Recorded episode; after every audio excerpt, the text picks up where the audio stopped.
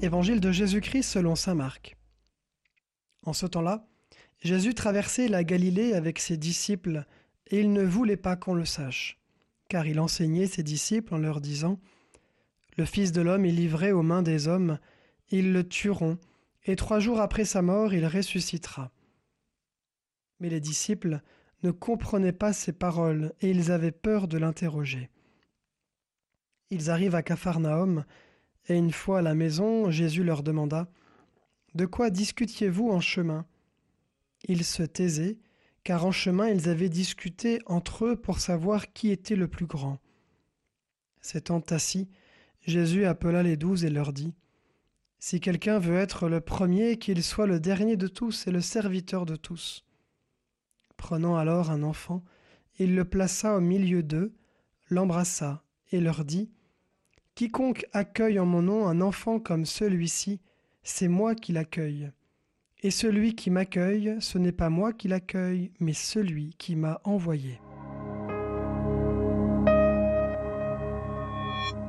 Jésus laisse les enfants s'approcher de lui et les aime particulièrement.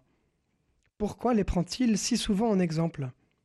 Regardons dans les textes bibliques pour comprendre. En raison de sa faiblesse, l'enfant apparaît comme un privilégié de Dieu. Le Seigneur lui-même est le protecteur des orphelins, Père des orphelins, défenseur des veuves, tel est le Dieu dans sa sainte demeure, nous dit le psaume. Et les enfants le louent. Jusqu'aux cieux, ta splendeur est chantée par la bouche des enfants, des tout petits, nous dit le psaume 8. Dans un autre psaume, l'image du petit enfant est utilisée pour montrer son abandon confiant au Seigneur. Mon âme est en moi comme un enfant, comme un petit enfant contre sa mère. Dieu n'hésite pas à choisir les plus petits, les plus jeunes, pour accomplir sa mission, comme le jeune Samuel au temple de Silo qui deviendra prophète, David, le plus jeune de la fratrie qui deviendra roi d'Israël, et le jeune Daniel qui se montra plus sage que les anciens et sauva Suzanne de la mort à la suite de faux témoignages.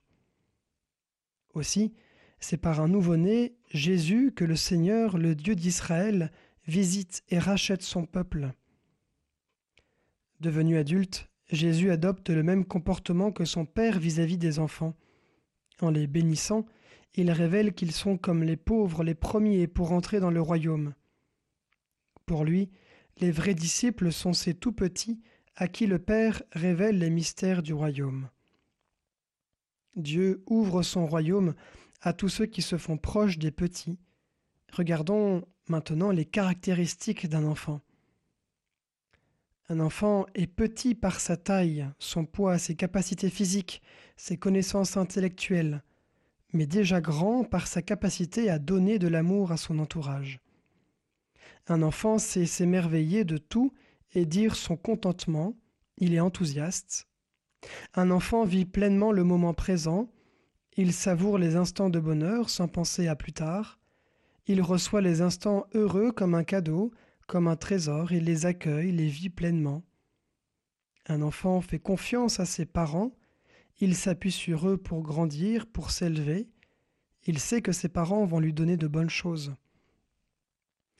Alors peut-être que nous, adultes, oublions trop souvent que Dieu est notre Père qui porte soutien, réconforte, montre le chemin, fait grandir, nous ne vivons pas véritablement avec lui.